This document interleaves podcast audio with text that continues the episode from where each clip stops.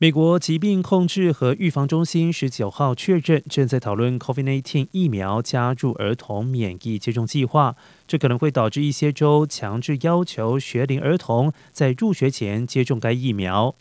而该免疫接种实践咨询委员会将该疫苗列入三个不同年龄组，分别是出生到十五个月、十八个月到十八岁以及成人的免疫接种计划。